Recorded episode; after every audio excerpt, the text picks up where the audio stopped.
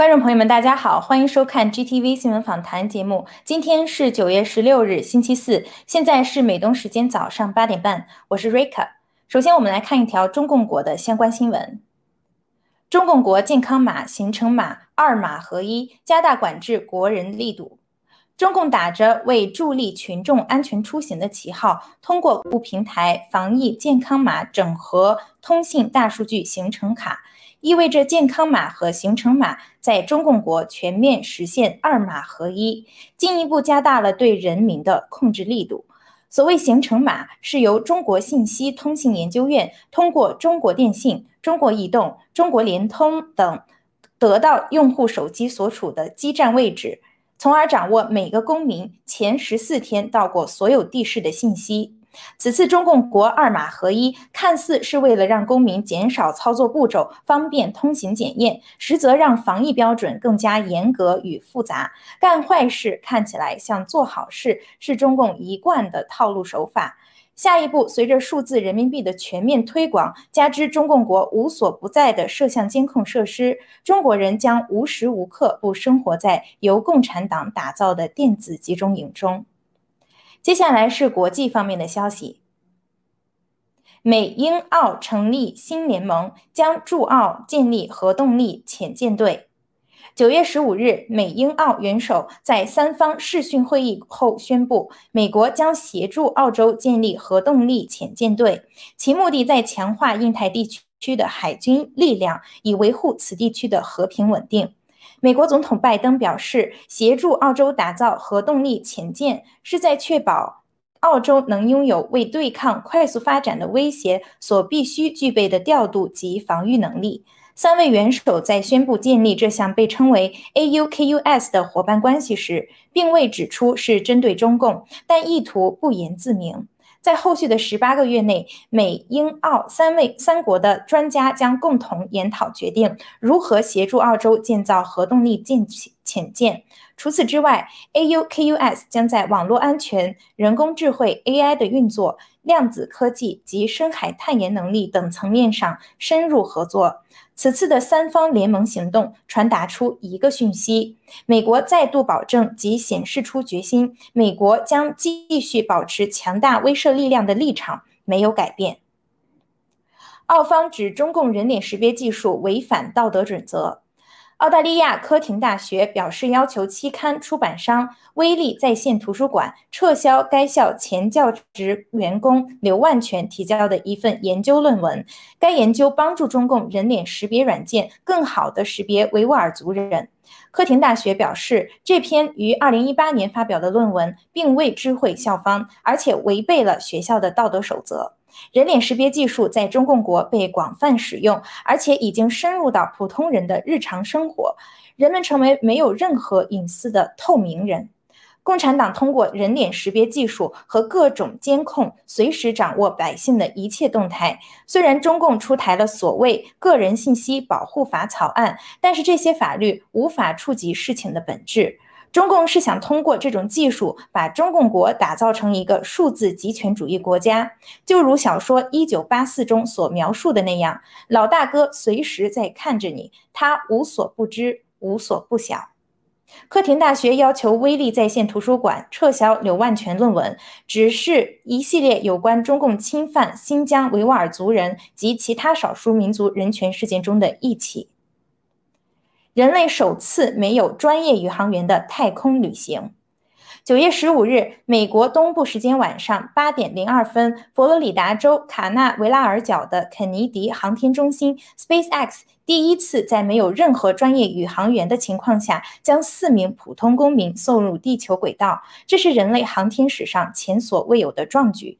这四名业余宇航员乘坐名为“灵感四号”的、经过特殊改装的龙号太空舱，将在比国际空间站更高的轨道绕地球运行三天。与竞争对手维珍银河和蓝色起源最近的类似活动相比，飞行高度更高，持续时间更长。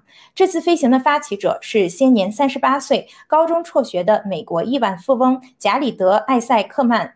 他同时用这次飞行为他的圣裘德儿童研究医院筹集善款。艾塞克曼有商用为飞机和战斗机资格驾驶。他的另外三名机组人员也是经过精心挑选的，包括一名圣裘德医生助理、一位西雅图的航空航天数据工程师和一位前 NASA 宇航候选人。团队在发出发前经过了五个月的严格训练。这次飞行标志着伊隆·马斯克的地球轨道太空旅游业务正式启动。欧盟调查抖音涉嫌儿童隐私及向中国转移个人数据。路透社九月十五日报道，欧盟监管机构已针对抖音 TikTok 启动两项调查，涉及儿童个人数据的处理和向中国转移个人数据。位于爱尔兰的数据保卫保护委员会，作为世界顶级互联网公司，在欧盟的主要监管机构，已获准可对抖音开出最高达其全球盈利百分之四的巨额罚金。TikTok 曾遭批评未能妥善保护儿童，使得他们能够看到隐藏广告与不当内容。数据保护委员会的调查中，第一项涉及十八岁以下用户的个人数据处理，以及十三岁以下用户年龄验证措施；第二项将侧重 TikTok 向中国转移个人数据，以及在向欧盟外国家转移个人数据时是否违反了欧盟通通用数据条例。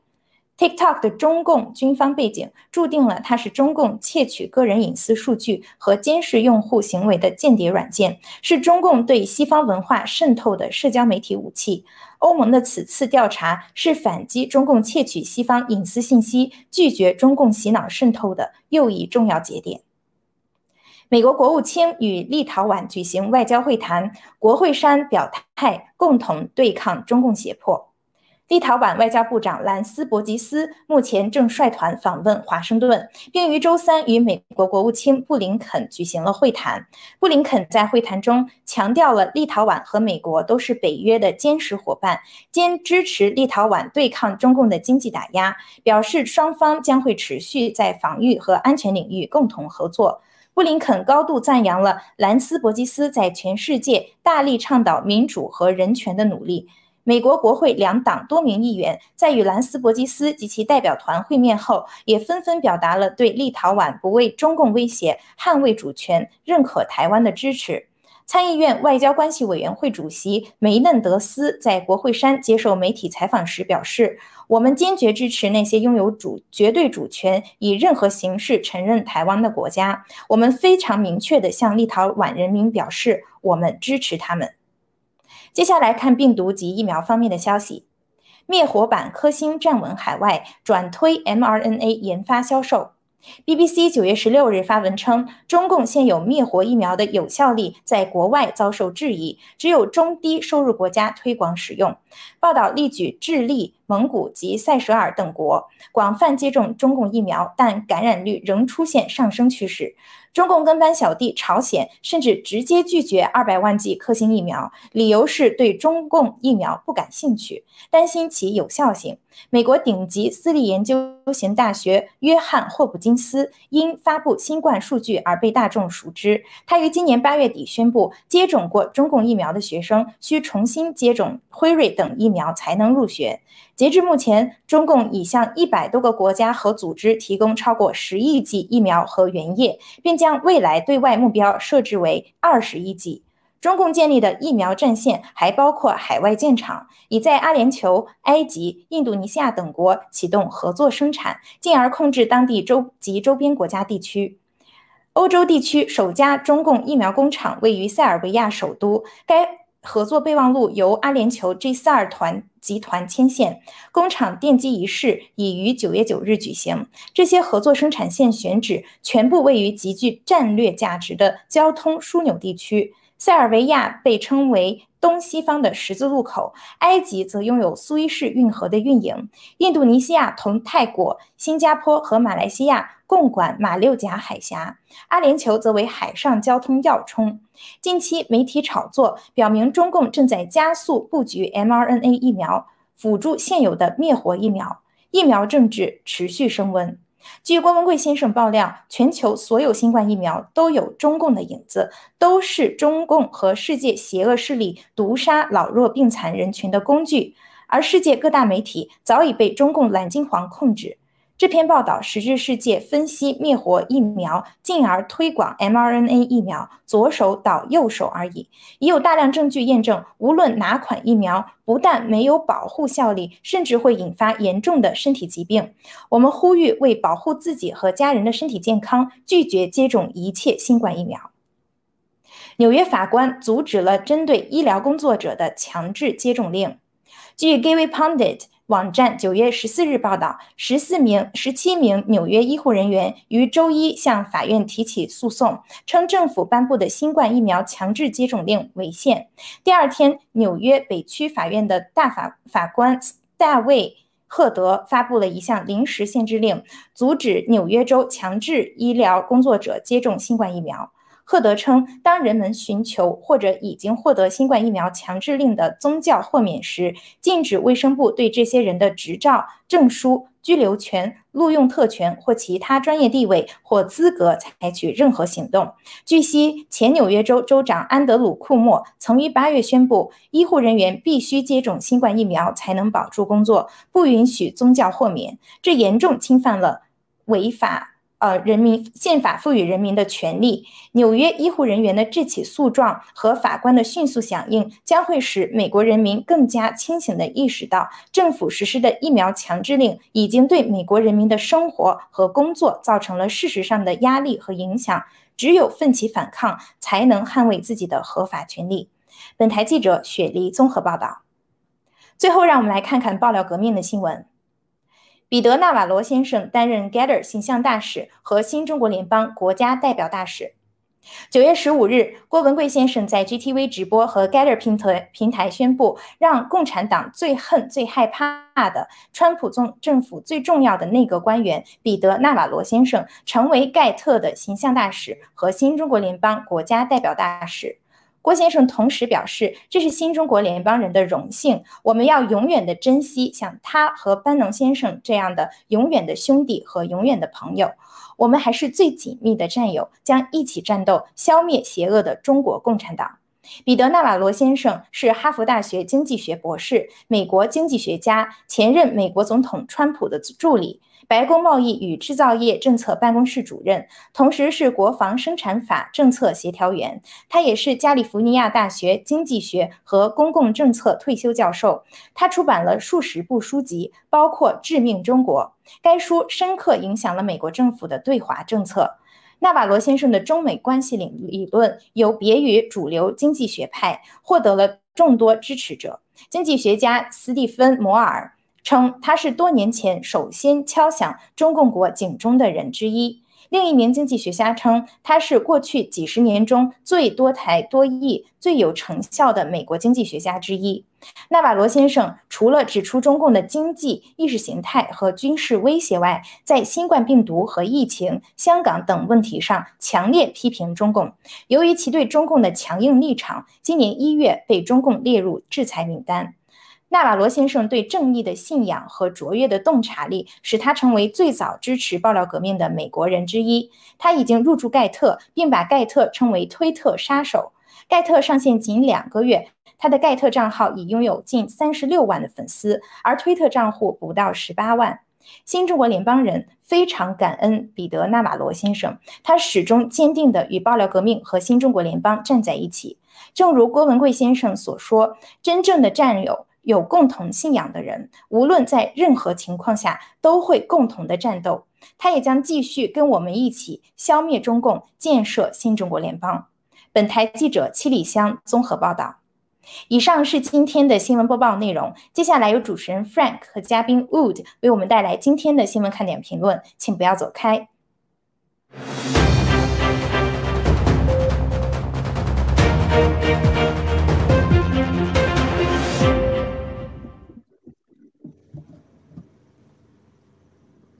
谢谢瑞卡，谢谢导播，观众朋友们，大家好，我是 Frank。今天和我一起参加呃参加直播的是我们的 Woody 文斌，请 Woody 给大家打个招呼。好的，Frank 好，战友们好，很开心能够在这个时间段和大家见面。我是 Woody 文斌，谢谢。啊，Woody，你知道上呃大概是在呃上上个周。我们一期有一期节目，那节目中我们讲到了有两个人，一个是这个叫做 Joe Rogan，还有一个是 Alex Jones。那么 Joe Rogan 呢是呃吃了这个伊维菌素以后呢，然后两天就好了。Alex Jones 呢是怎么样？直播吃这个伊维菌素，你还你还记得这个咱们那期节目吗？对，对，记得，嗯，嗯，好。这个病毒啊，实际上是，呃，对每个人啊，相对还是比较平等的啊。那么，咱们看一个新闻，这是这个新闻来自台湾。那么有报道呢，台湾的有一位影星叫做这个龙少华，啊，龙少华呢，我大概查了一下呢，他呢还是演过很多戏的啊，有他还得过这个金钟奖啊，还有一些这个日本的一些奖项。那么呢？他呢是九月十四号心脏啊这个出出了问题，然后去世，然后以享年是这个六十八岁啊六十八岁啊。同时呢，大概是在呃五月份的时候，英国有一个这个 BBC 的一个电台的主女主播叫做 Lisa Shaw，当时呢是打完第一针以后呢，呃，在一个礼拜呢就就去世了啊就死了。那么但是呢。当地的所有的新闻报道呢都不承认他们跟这个王菲打了疫苗是有关系的。那么结合我们啊前上上上次讲讲讲的这个就是伊维菌素能救命啊，以及这些疫苗啊导致的这个龙少华以及 Lisa Shaw 他们出现的这个就是死亡。那么文斌，那么乌迪尼，你是怎么看待就是当下的这个疫苗灾难、疫苗事故的？哎，好的，Frank，还是那句话，相信共产党走进火箭火葬场，对吧？你看现在这些呃打疫苗的，就相信了共产党的宣传，对吧？认为疫苗是有用的，结果是怎么样呢？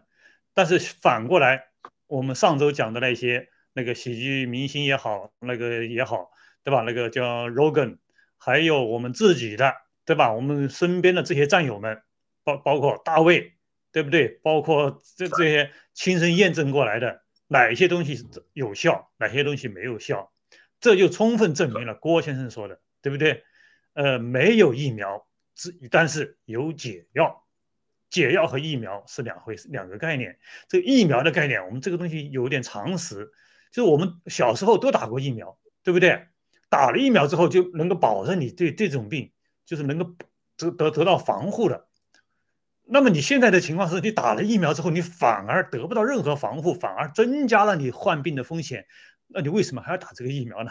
更有甚者，你看美国政府那个副总统出来，我们要对打过疫苗的人进行保护，这是完全违反常识的一个说法，很荒唐。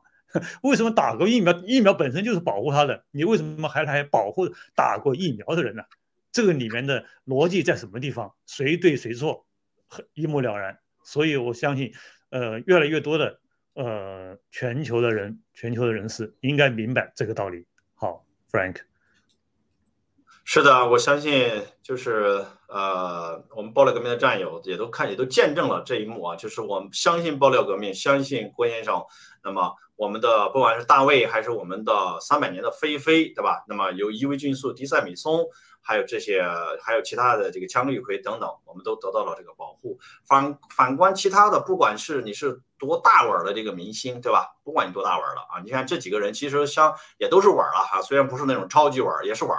呃，他们呢，这个因为这些信息的闭塞也好啊，怎么样也好，最后都是导致他们，对吧？因为打了疫苗，导致他们这个呃这个生命的失去。其实，在我们在惋惜的同时呢，我们也希望就是那么更多的人能了解到我们爆料革命的为真不破。那么真的是这个不仅仅是自己能够得救，那自己身边的这个家人呀、朋友啊，也能够因为这些有这些真实的信息能够得到。这个解救好，文斌。那么我们接下来呢，我们看一在这个军事方面的新闻。这两天这个三胖啊，这个又不老实了啊，发射的这个两枚弹道导弹啊。那么当然，那三胖呢，基本上就是就是这个中共用一个这个绳子牵着的一只狗，是不是？这个这个绳子松一松，它就可以跑远一点；绳子扯一过来，它就要就要往回走。实际上就是我是完全被中共控制了。那么在此时此刻，他们发射两枚弹道导弹，到底他们想做什么？那么，请文斌，你给大家这个解读一下。哎，好的，Frank。整个这个在东亚地区吧，这个包括全球啊，这种军事平衡呐，要有一种平衡状态，这世界这个相对来说才有这种这种和平的这个年代。整个就是所有这一切异常的这种军事举动的背后，实际上，对吧？都是中共的这个黑手在那里操纵着。但是呢，实际上所有的这些动作，他都是搬起石头砸了自己的脚。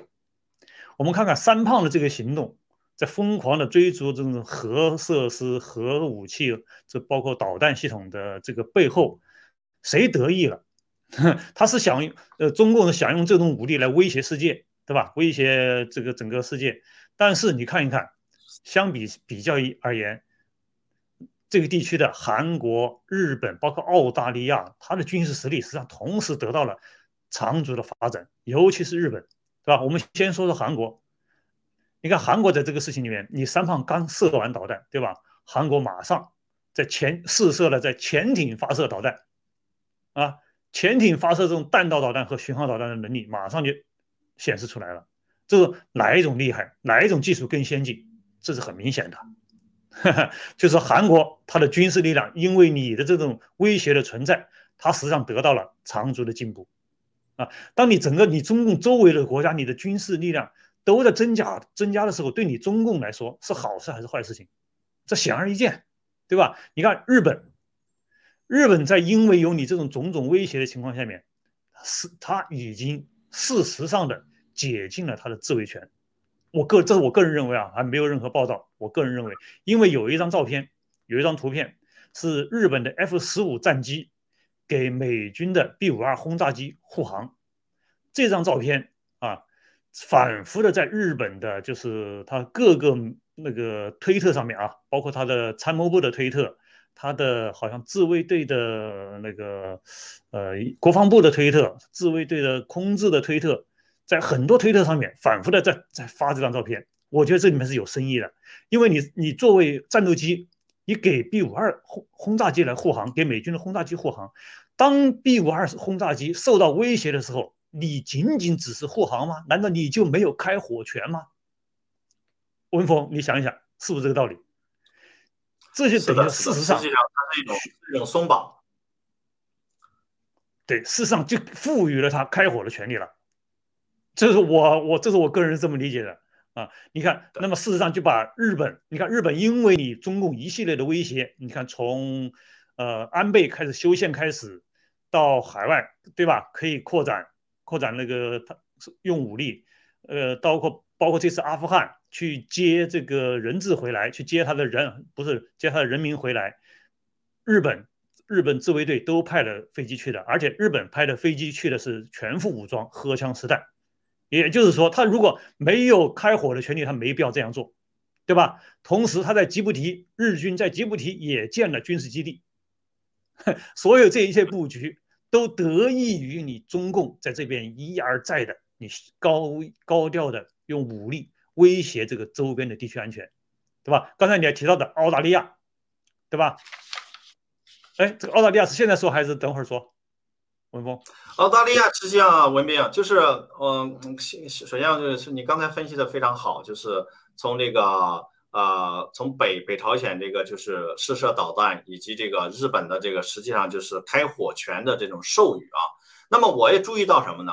我注意到，就是在这个北朝鲜他们试射这两枚导弹的时机，一开始我在想，哎，这这到底是一个什么原因？那么到到刚刚就是大概几个小时以前，那么我看到了，就是呃另外一个新闻报道，就是讲三国就五眼联盟的三国形成这个另外一种形式的军事同盟，就是这个都是当然都是说英语的了，是吧？这个美国、澳大利亚。和这个英国，他们结成一种新的这个同盟。那么这个这个消息呢，是在这个啊北朝鲜试射导弹之后出来的。那么我一下子就觉得，哦，原来他们这个试射导弹可能是一种一种态度，就是对即将发生的这个拜登的宣布，他们的这个三国结盟的可能是一种态度。那么就是这个新闻呢，不同的媒体的文斌也有不同的报道。我给你首先看一下，就是什么呢？就是。俄罗斯那么卫星通啊，卫星通讯社啊，叫俄罗斯卫通社，他们的报道这个事实呢，他们是聚焦于什么呢？聚焦于说澳大利亚取消了与法国的一个军事合同，那么他们将从美国和英国来接受这种核潜艇，那么这个合同呢，大概是九百亿美元啊，九百亿美元，这是那个俄通俄国的卫通社他们报道的这个一个重点。但是呢，在在英国本地的这个一些英国的卫报，那么这个报道呢，就它的侧重点就不一样。那么在这个报道里就讲到什么呢？讲到他们是一种叫做三国的结盟，他们聚焦在这个中国的这个威胁上啊。那么文斌，那么我把这个我把这个时间交给你，请你给大家解读一下。哎，好的，Frank。这个我觉得他们这两家解读的都非常准确，都是非常准确，尤其是俄罗斯，他呃毕竟是他了解中共啊，他我觉得他说到点子上面。这个三国联盟呢，目前来说最有最有意义的一点就是它这个潜艇，它从常规潜艇，澳洲啊从常规潜艇转向了核动力潜艇。虽然说他承诺就是说呃还。无意去寻求这个核武器，但是啊，我我们要知道一点，这个核武绝不是什么高科技，哈哈，咱不要把它想成高科技，它只是二战时候、二战时期形成的一个技术，它很容易获得，其实绝对不难。你任何一个国家，只要你会，你能够掌握这种核的和平利用，就所谓的这种核动力也好呀，是核发电站也好，你有这种技术的话。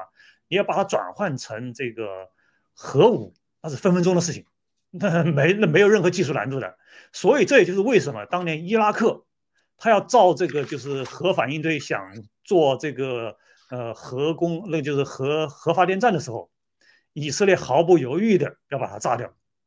就就这个原因，这最关键的原因就是说，你你因为你你你要你通过把这个核核那个呃核反应堆啊，这种核所谓的核动力发那个就是这这种发电厂啊，这种你这种技术，你把它转转成核动力那个核核弹的话，这东西是技术上面是很不难实现的。那么对澳洲来说也是一样的，呃，它有这种技术的话，对你中共的威胁啊，中共的威慑，当然它。并并不是说强调是要威胁，它强调的是一种威慑，是一种震慑。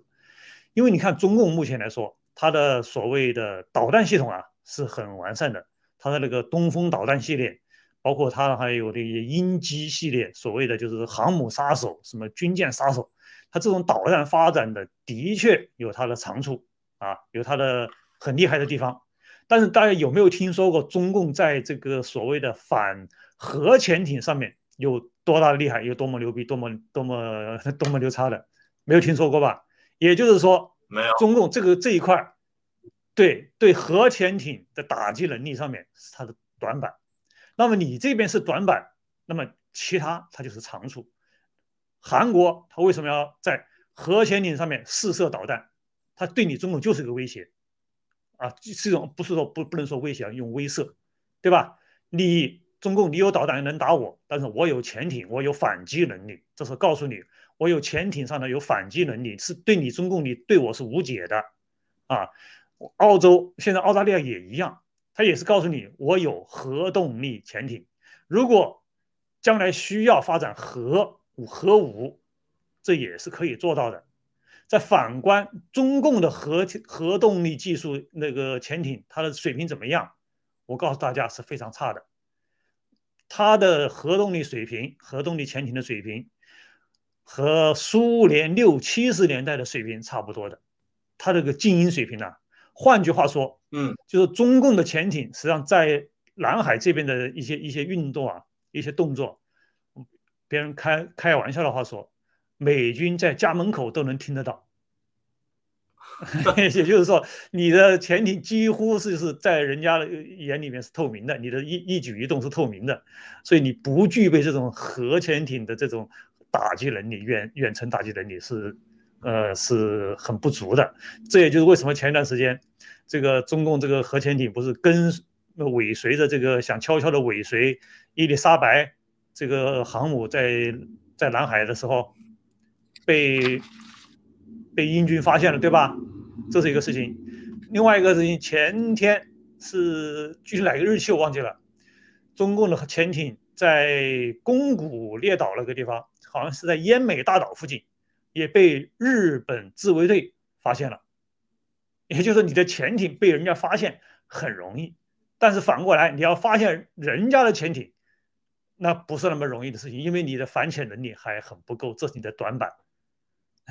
所以我觉得，就俄罗斯的分析啊，他很到点子上，他明白中共的弱点在什么地方。我想，这目前来说，也就是这三国要形成联盟的一个很现实的一个意义。好，主持人。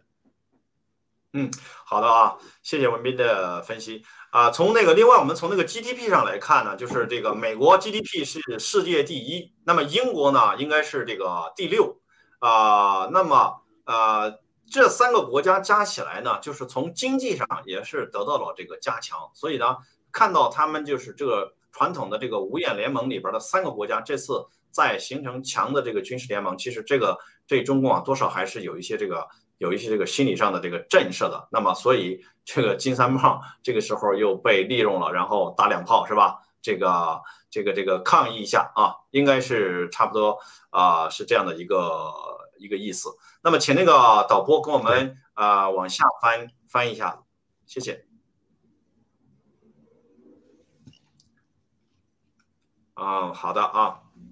那么这里呢，讲到这个美军中校呃拒绝这个强打疫苗，就是他呢，他是在这个服务了十九年，啊，服务了十九年以后呢，因为这个就是拜登他们这个呃呃在军队进行这个强制疫苗，所以呢他就辞职了。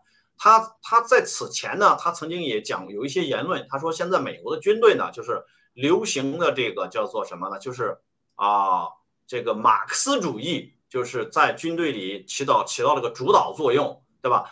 然后呢，因为他的辞职，他的十呃，他工作了十九年，他的那个叫做 pension，就是我不知道 pension 是退休金吧？退休金被没收了，有这样的一这个，而且这个他他爱人呢，把他的这个事儿在推特上发布以后呢，现在这个浏览量已经超过了这个一万的浏浏浏览量，因为大家就是还是很关注这个事情的。那么文斌，那么结合这个啊这个这这个新闻，请你解读一下，有请。哎，好的，Frank。首先，我为这位中校点赞。就是咱们郭先生说过的，世界上啊，任何一个国家最好的男人、女人 都在军队里面，对吧？这一点真的真的不假。你看，任何一个国家，这个国家在出现危难的时候，甭管是自然灾害、台风、地震、火火灾、洪灾，都是军人的这个人性的光辉展露展示无遗。你包括这次阿富汗撤军也好，政治上失败的一塌糊涂，但是这种军人的这种呃人性的光辉是给我们展示的一览无遗的。因此，做这样一个政策，让要求军队的人去打疫苗，这个是非常非常的荒谬和对这种军人呢，我觉得对军人是一种谋杀和侮辱。那么，在美军，他有这个有。这位中校啊，有这样的勇气，他不要他那个，就是因为服役到一定年限之后，他会有那种就是对你类似于退休金或叫补偿金，他是有的。对，他不在乎这个，不为这个五斗米折腰，对吧？他能够就是认清了这个里面的一些问题所在。呃，而且呢，我很佩服这个这个就是，而且美军这种机制啊，和中共国机制又完全不一样。他能够想走啊，他有这个自由能够离开。你在中共国的军队就不是不可能的。你在中共国军队，你想转业，那你得扒多少层皮？我不知道你呃，文福兄，你对那个中共军队转业这个他这套制度你了不了解？我可以不了解，完全不了解，这是非常苛刻的。嗯，啊，非常苛刻的。嗯，他等于说，比如说啊，你中校他干个几年要升上校，上不上去？你就可以退休，就走，对吧？但你在中国是没有这种自由的。你比如说，你干完了，我不想干了，我想，我想就是转业，在中国叫转业，想离开，门儿都没有。我告诉你，那你得走多少后门儿？你就算硬闹也没用。你硬闹，比如说你中校干满，比如说我打个比方嘛，干满四年我可以走了。哎，你要走了是吧？我这时候给你升个上校。又怎么又怎么着的？你又得干几年？哈哈，翻他无理由的就可以各种，然后呢让你去各种小鞋让你穿着，对吧？你最后把你榨干了，让你走人。对，所以我为这位中校，嗯，点赞。好，你说，嗯，对，点赞。而且而且听说就是美军里面有，嗯，是的。美美军里面有希望更多的美军美军里面，嗯，能够认识到这个问题。希望他们能够认，嗯，我希望就是美军里面有更多的美军能认识到这个问题，而拒绝去接种疫苗。虽然暂时离开军队对美军的这个战斗力会有影响，但是从长远来说是有益的，因为美国它整个预备役是世界人数最多的、最庞大的，而且。美国的准军事人员，因为他的所有的，你看，飞行员也好，飞行员执照有几十万个飞行飞行员执照可以可以开飞机的啊，民民间持枪的更多，几亿条枪，几乎每个美国每个人都可以会打枪的，那个海军船员更多，所以所以所以暂时对美军的那个战斗力可能会有影响，但长期来说，他这个国家的战斗力仍然存在，实力依然是保存在。好的，Frank 嗯。对对，确实啊，如你所说的，就是我们真的要为这位这个勇敢的这个美军中校点赞啊！不为五斗米折腰啊，这在中共国可能都是几乎是不可能出现的。那么我们也注意到，就是说他这个还不是一个个案，也有这个 F 二十二的这个飞行员啊，也出现了这种啊很多的这种呃呃拒打疫苗然后辞职啊啊。那么呢，这里我们必须说一下，就是这个这个打了疫苗很容易比不打疫苗更容易传染这个病毒。那么这个病毒呢，它并不是说有这个伊维菌素啊，或者是有这个其他的，吃了以后就能够长期没有任何影响。那么在前不久，就是《柳叶刀》在九月三号的时候有一篇文章，这篇文章他就提出了一个叫 “long COVID” 的一个概念，就是说这个呃 COVID 这个病毒啊，呃它的这个长期的影响是什么呢？那么这长期的影响就包括疲劳、健忘啊，这个身体的这个疼痛。还有就是说呼吸困难，还有包括脱发。那么最常见的就是疲劳和肌肉的这个无力。也就是说什么呢？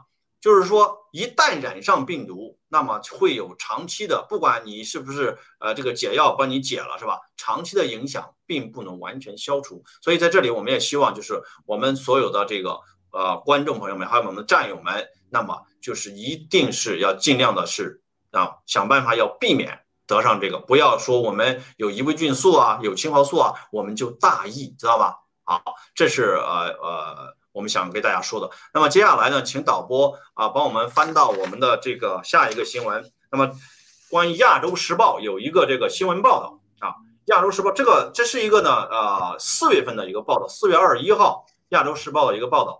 这个报道里边呢就讲到了这个人民币啊，数字人民币要取代。这个美元是不是一个事实？下一页，导播，谢谢。啊，中共的数字人民币取代美元啊，这样的一个新闻。那么这个呢，大家知道后边发生的是什么事情呢？啊，这是一个，这是一个四月份的。那么后边就发生了这个啊，这个中共国投资什么呢？叫沙特的这个阿美五千五百亿，也就是人类历史上最大的一笔这个呃。佣金是吧？一千二百亿美元的佣金，对吧？那么在四月份的时候，当时就报道了这个，就是叫做啊，数字人民币将取代美元，大概取代多少呢？有叫做十六万亿美元的这个存款将会取消啊。文斌，就是就是你你看啊，我们把这些东西结合起来，那么你的你怎么你怎么理解在四月份的这一篇报道？好的，Frank。首先，我感觉四月份这个报道啊，呃，很有是在替中共洗地的嫌疑。他没有把中共最真正的危害没有没有全部说出来，不知道他是有意还是无意啊？是他认识上的局限性呢，还是说他是在真的在为中共在洗地啊？反正我是说有这个嫌疑，因为中共的这个布局，他。绝对不仅仅是针对你这个十多少万亿，刚才说的是十六万亿，对吧？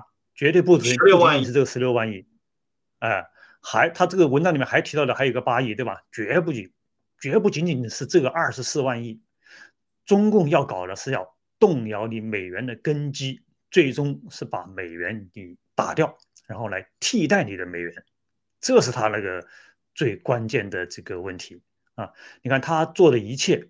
那，你石油美元体系，是不是你这个中国和沙特用这个人民币把你这个几乎是要是一个重创吧，对吧？你石油是美元的一个之锚，因因为你就跟船一样，有一个锚之后，你这个船才能够稳定，对吧？不随波，随波那个主流的那种浮动要小一些。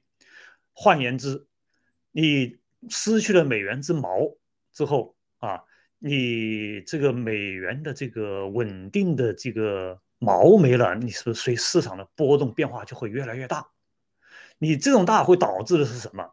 导致很多国家因为你的货币不稳定之后，它不再去采用你美元作为它的国家外汇储备的话，对你美元的打击是有多大？大家想想看，这不光仅仅是这个十六万和二十四万亿美元的问题。你让人家再采用中共国的那种数字币，如果来采用数字中共国的数字币来作为他这个一揽子货币计划里面的一员的话，那你美元的分量就会越来越弱。那不光是失去这个铸币数、铸币权，这个所谓铸币铸币税，这个这个经济上的损失这么一点点，那这政治上的影响了大了去了。你整个世界西方这个所谓的这些联盟里面，你失去包括美军。十这么十几艘航母啊，十几艘航母这种动不动几百亿的飞机，这庞大的这种国家开支，你没有这个美元这种作为支撑，你怎么支撑得下去？所以，他这个中国的这个数字货币这个计划，它绝对不是瞄着你这么十几万二二这个十几万亿、二十几万亿的这个呃美元储备而来的，它是要整的整个搞掉你这个美元体系的，形成它自己一个新的体系。那在这种体系，它新的体系成立之后，事实上那就宣布了，中共它是整个霸权。整个世界的霸权之一，你美军，你整个美军失去这么长、这么庞大的一个美元这个信用体系的话，你海外的这些基地你怎么运作的下去？你的经济怎么怎么好得起来？呃，所以我这篇文章我感觉就是我对他的评价是负面的啊，最起码是负面的。哦哦，Frank，对，文斌就是对他是在这个当时呢，就是在这篇这是亚洲时报哈，Asia Times。在这篇报道里面呢，引用了这个就是彭博社的一些分析，也引用了这个 Morgan Stanley 的一些分析，并且呢，在这个分析当中呢，就是讲到这个中国的中共国的人民银行的这个副行长李波，李波是在他怎么说呢？李波说，中国是无意啊，在现在的世界银行体系框架内用人民币取代美元。说事实上，中共也没有动力。啊，也也不能够这样做，也也不可能去这么想。你看到吗？这个很多话他都反着讲的，对吧？因为我们我们这个作为爆料革命的战友，我们就是说一直这个跟追随郭先生，追随爆料革命，我们都我们能够就是对这个理解呢，会啊会更多一些。那么呢，我感觉哈，我感觉这篇文章就是为了后边的这个啊，他们在这个沙特这阿美的这个石油协议啊。是是一种放风，而且在这篇报道里边还煞有其事的讲了一些这个技术上的这种啊这种可能性，包括这个五 G，华为的五 G，这个 Internet of Everything，就讲了很多。就是首先是 OK，数字化是一个大趋势，然后呢，人民币啊，中国政府其实没有这种想法，但是它的大标题呢又说，你看这个要取代这个要取代这个美元，人民数字人民币要取代美元，就是有那么一个味道，就是在放风。啊，要放风，好像就是这个中共国的这个数字人民币取代美元，好像还是一个大势所趋一样的啊，我感觉是有这么一个味道。嗯，您觉得呢？是的，是的，是的，这种这种所谓专家的这种金融类文章啊，大家我发现就我不知道，就是说文峰有没有感觉啊？他总是给人一种就是故弄玄虚的那种感觉啊，说这说那都不明确，这种可能性那种可能性，说来说去。啊，对，就是就是，反正各种，反正各种话他都说尽了啊。你哪种情况，哎，都都都对。呃，你这种情况，他他这里面他也提到了。就后面出现那种情况，哎，他这里面好像也说到了。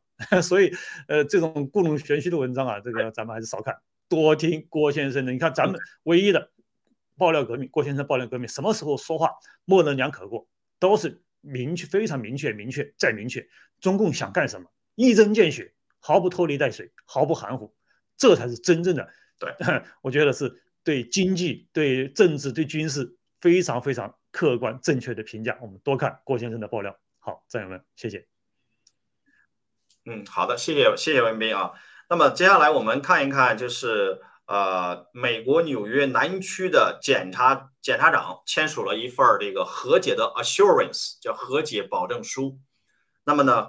呃，我注意到呢，文文斌，我注意到在这份保证书里边呢，没有提及 VOG，仅仅提到了 Saraka 啊 INC 和这个 GTV INC。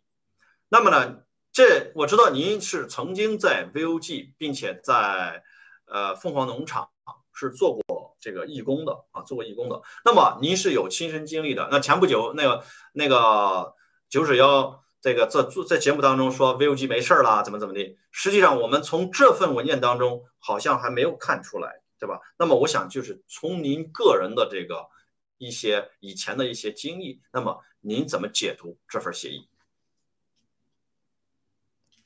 哎，好的，Frank，这份协议就是咱们爆料革命郭先生大赢的一份协议啊。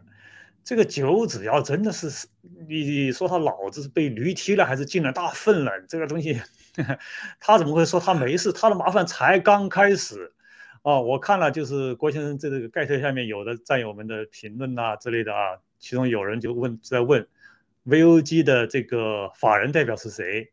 大家应该都知道，法人代表我们以前啊，反正他跟我们说的啊，那就是他呀，就是他杀了他本人呢，他就是这个 法人代表啊，哈，这个整个和解和解是不包括 VOG 的呀。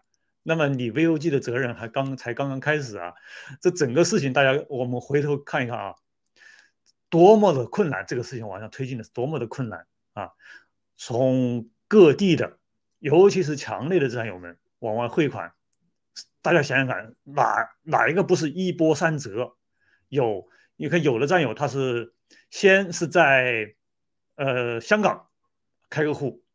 在香港开户之后，又在美国的证证券公司啊，或其他地方开个户。在美国证券公司开了这样的户之后啊，他又在美国想办法在其他银行开个户，这样他自己的钱他就能保证自己钱能够到位。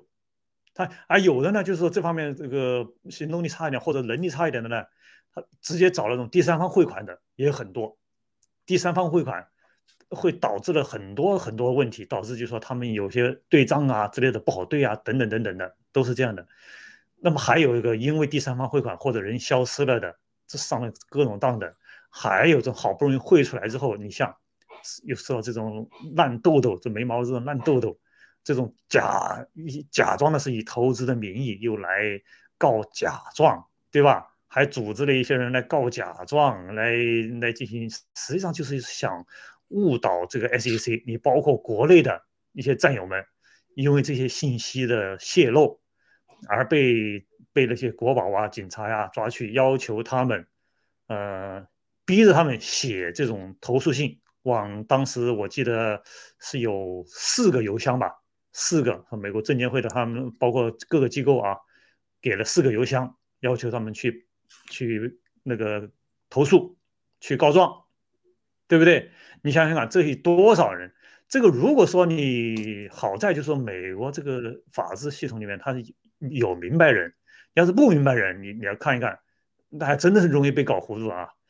再话说话又说回来，咱们看看 SEC 这个任何一个证监会啊，他们搞的一些案例，你说这个 SEC 它没有对金钱方面的这种动力吗？Frank，你说没有吗？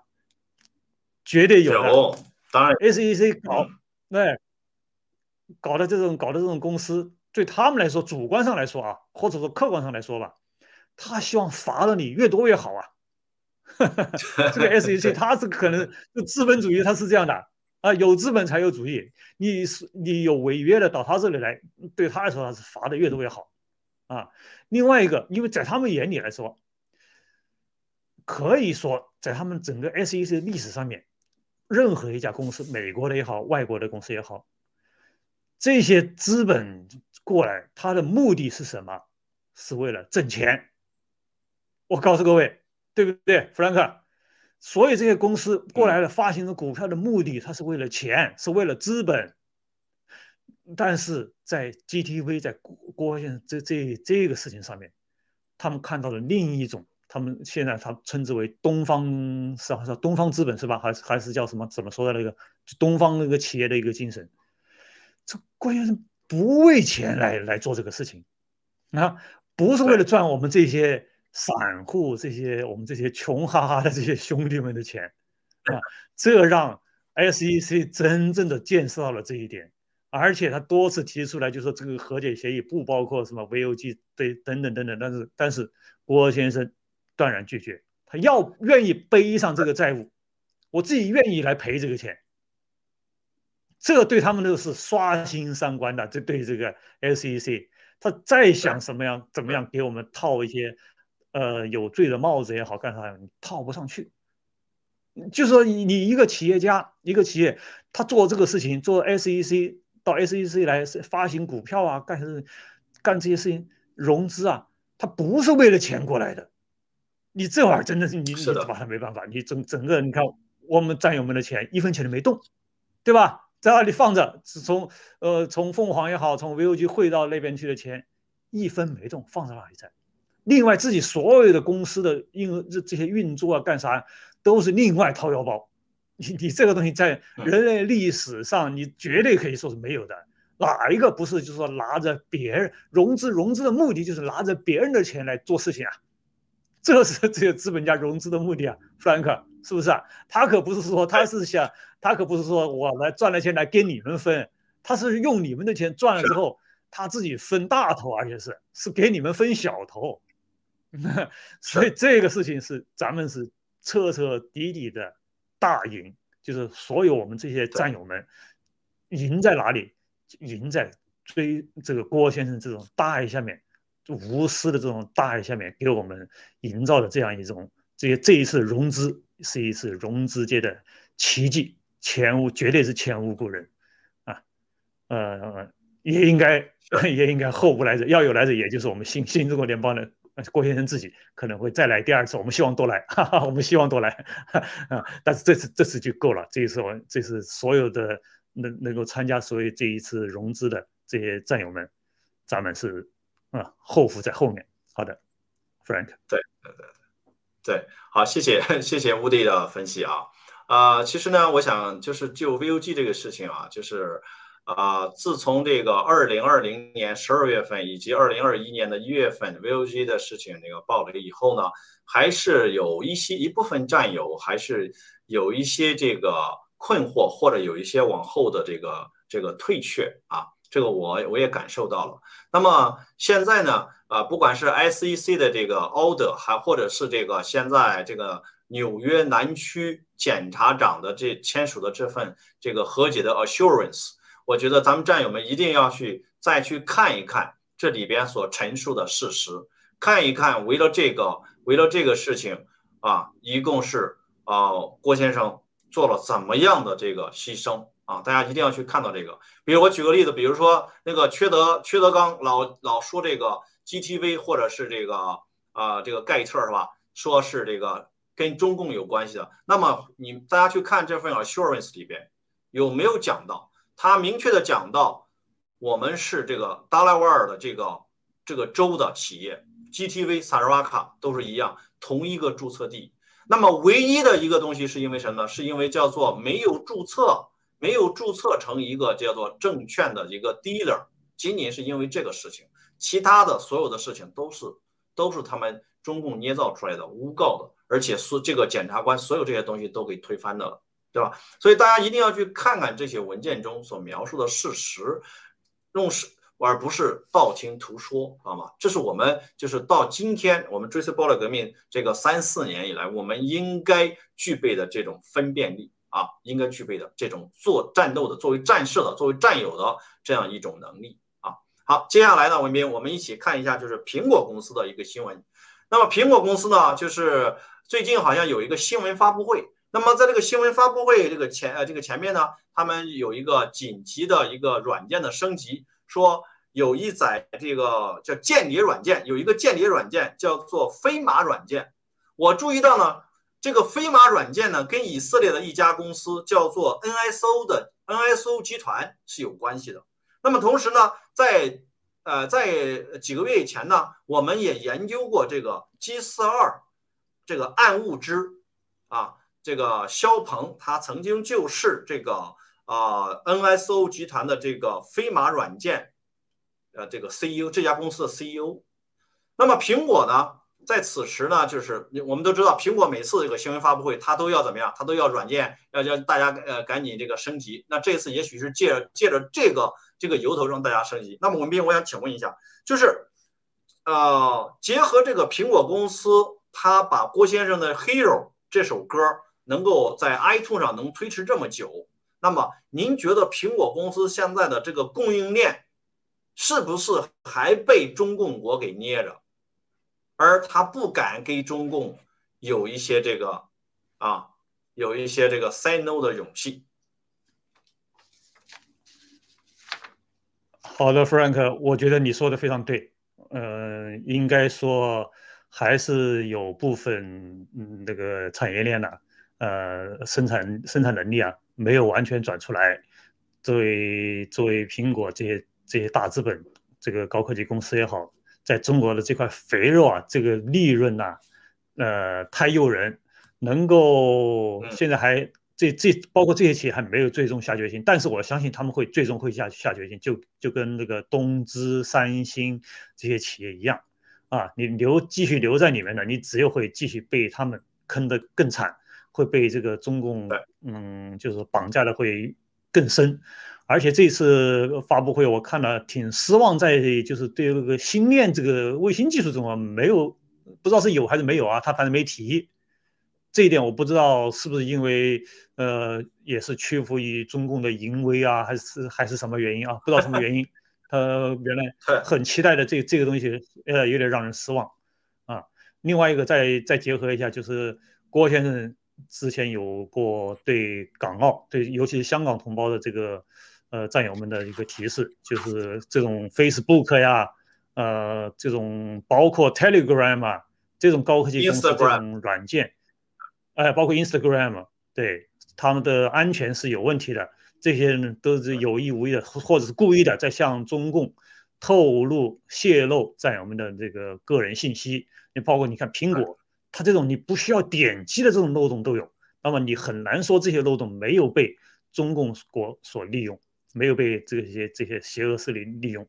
那么，请大家 多用咱们的盖特。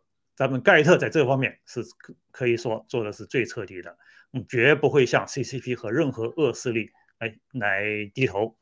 这呃，这个任何人的个人信息隐私在我们这是最高机密。好的，Frank，好，谢谢文斌分啊，文斌的分享非常到位。那么最后我们看一个新闻，就是跟这个一个评级公司惠誉公司啊，惠誉，呃，他们有一个评级呢，把这个恒大这从这个三 C 加。降级到两 C，那么呢，同时也也也也也报道也也讲呢，就是说这个恒大的这个事件呢，它的违约，恒大的违约呢，会导致啊范围更广的这个影响啊，我们也不知道它范围更广讲的是什么。总而言之呢，我们我们在我们暴雷革命的战友呢都知道，其实恒大这个事情，郭先生很早的时候就说他要爆雷，而且这个。这个雷呢，将类似于雷曼兄弟，美国的雷曼兄弟这样的一个影响力。